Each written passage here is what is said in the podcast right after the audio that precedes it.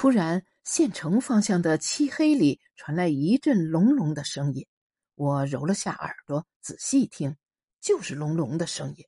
三更半夜的渭北高原，哪来的隆隆声啊？不是救护车是什么？我跑到宝山伯跟前，说：“宝山伯，救护车来了。”宝山伯揉了下眼窝，说：“岁数到这儿了，耳朵嗡嗡响，眼睛看啥都是花的。”他的话还没说完，我们就看到一团亮光从漆黑里挣扎出来，朝着我们颠过来。亮光越来越亮，救护车停在我们跟前。驴驴和那个小伙子从车上跳下来，跑到宝山伯跟前说：“我们一分钟都没有耽误，给医院打过电话，就在马路边等救护车过来。”那个小伙子提着暖水瓶，拿着碗说。我还跟人家要了一点盐。护士打着手电筒，医生检查宝奇哥的伤情。宝善伯凑到人家跟前问：“要不要我们帮忙啊？需要你帮忙的时候，我们会叫你的。你现在离远点，别耽误我们救治啊！”我是杜家堡子生产队的队长，你们有啥事情就给我下指示。医生把宝奇哥的伤势检查过。他是什么时候受伤的？我们没有手表，不能准确的说出受伤的时间。我说，大概在四节课前受的伤。医生说，一节课四十五分钟，也就是三个小时以前。谁是领导？宝善伯又跑到人家跟前说：“我刚才都给你说了，我是队长，你有啥指示跟我说。”医生说。你要跟着到医院，病人肯定要动手术，动手术要签字缴费，不签字不缴费就动不了手术。宝善伯给我说：“年娃子，你跟我到医院。”医生说：“只能去一个人，人多了车上坐不下。”宝善伯说：“我是领导，肯定要去。我不认识字啊，签字的事情得让年娃子干。”医生说。你们就一块儿去吧，上了车不要乱说乱动啊！宝善伯给吕吕交代：“这一摊子交给你了啊，你把公粮送到后，到医院找我们。”救护车一路咣当，路不好，连颠带簸，终于开到了医院。我和宝善伯用担架把宝奇哥抬到照光室，拍了片子。医生把片子放到毛玻璃上看。我和宝善伯也看，宝善伯一辈子没刷过牙，平时在地里碾麦场上没闻到他嘴里有多臭，到了医院，他嘴里的臭放大了一万倍，比俺家的茅坑都难闻。医生朝旁边挪，他朝跟前儿偎，医生忍不住了，说：“这是最先进的仪器。”我们管赵光的医生专门到上海学习了半年才学会操作，你又看不懂，还那么认真，到门口等着，需要你们进来的时候，护士会叫你们的。宝善伯在杜家堡子人五人六，吆三喝四，到了人家的地盘，就像到了别的村子的狗，尾巴都夹得死紧，又不甘心被人数落，小声跟我说。臭知识分子，难怪要接受咱的再教育。二十多分钟后，医生拿着片子出来了，问：“谁是杜宝奇的领导啊？”宝善伯跑过去说：“我是杜宝奇的领导。”医生指着片子说：“他的大腿骨压断了，要进行手术。”宝善伯说：“你刚还说了，你们那是最先进的仪器。”你们管赵光的医生专门到上海学习了半年才学会操作，我又看不懂，叫我看那还不是狗看星星一片明啊！医生说：“你这个老同志签个名都不会，打击报复咋这么熟练？”又说：“你看不懂，我就不让你看了。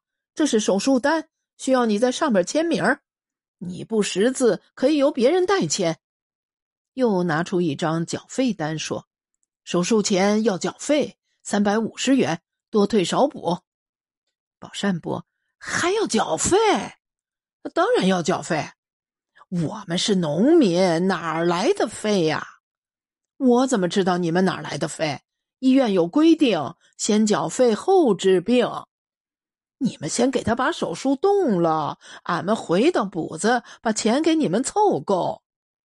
我只执行医院的规定，先缴费后治病。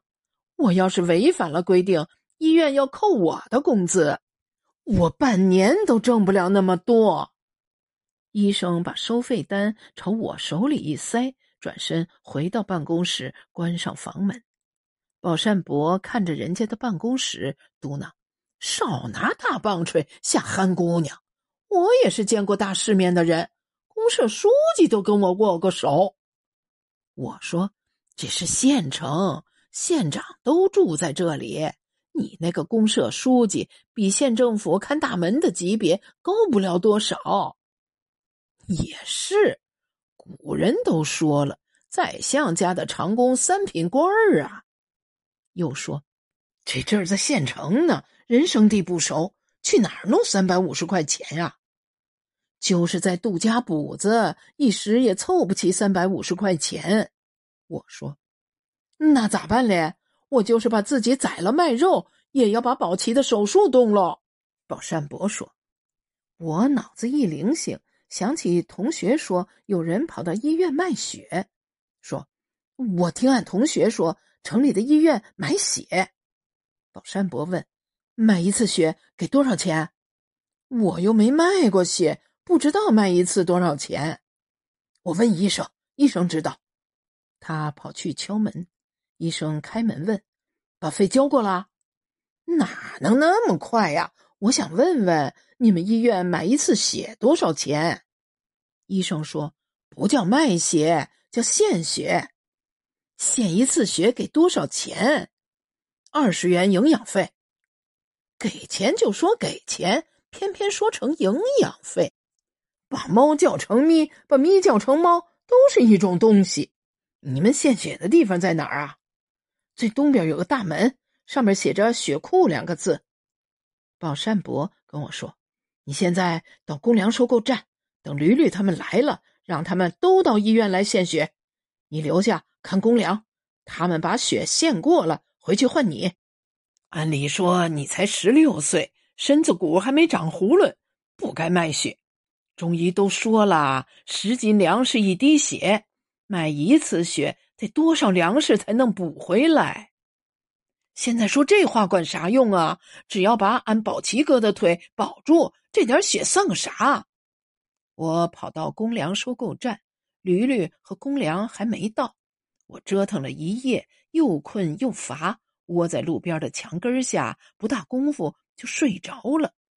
朦胧中有人踢我，我揉了下眼窝，竟是驴驴，一咕噜爬起来说：“咋到这时候才来啊？日头都快出来了。”宝奇咋样啊？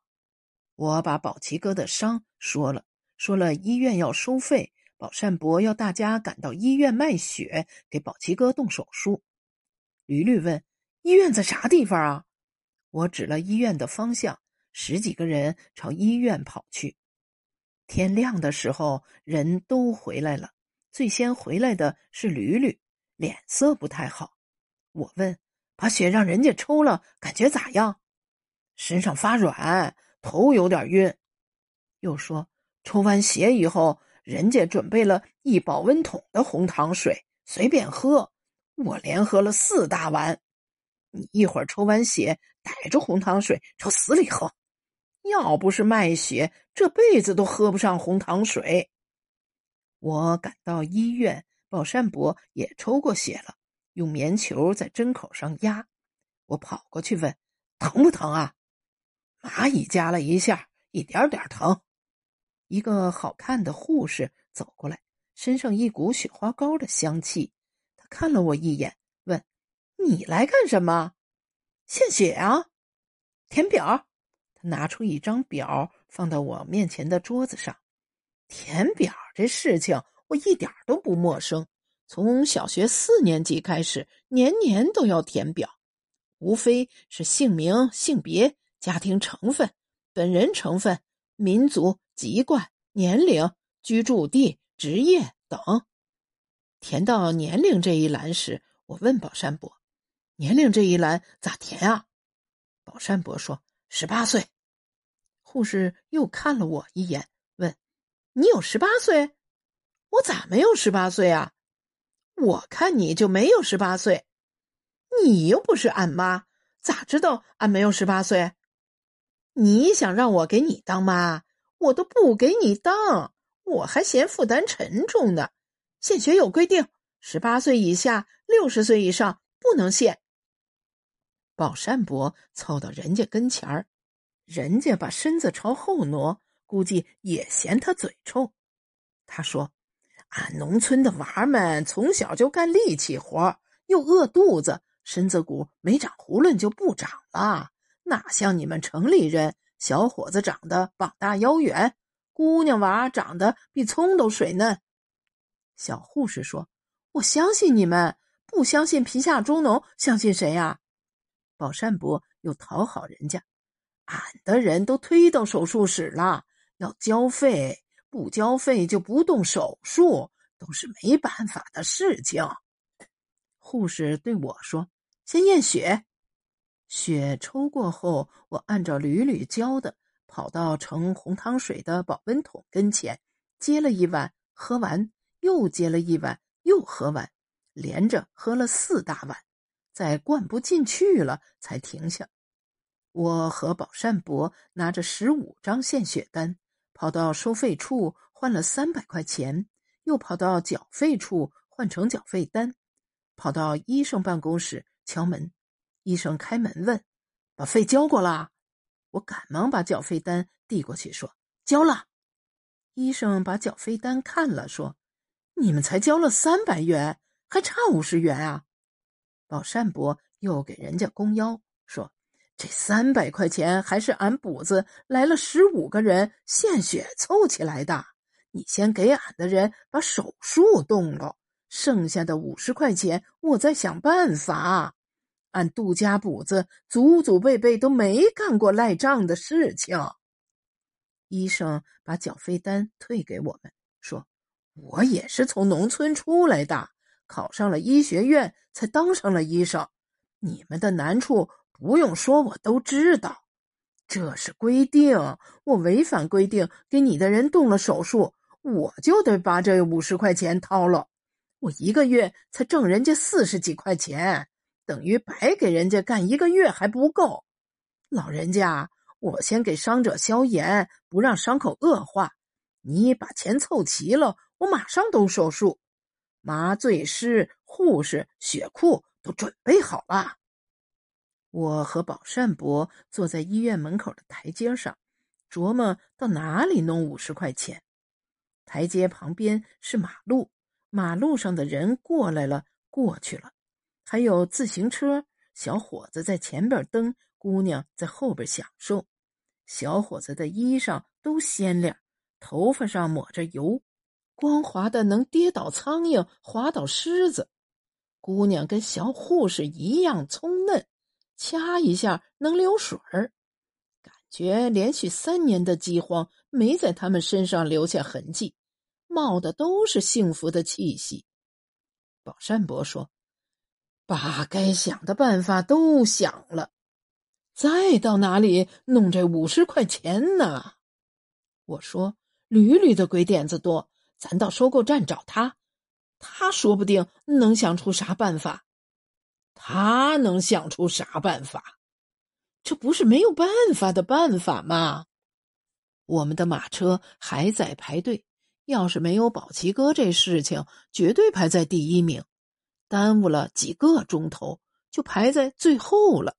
我们十多个人坐在马车旁边，你看我，我看你，你期望我想出办法，我期望你想出办法，谁都想不出办法。突然，驴驴走到宝善伯跟前，给他使了个眼色。两个人走到远离我们的地方，蹲到地上，头挨着头，不知道商量啥事情。过了十多分钟，他俩才过来。宝善伯没说话，驴驴像是一把手似的给我们下达指示：“都围过来，我有事跟大家商量。”我们都以他为中心，蹲在他面前。他领导一样的用目光把我们巡视了一遍，问：“都到齐了？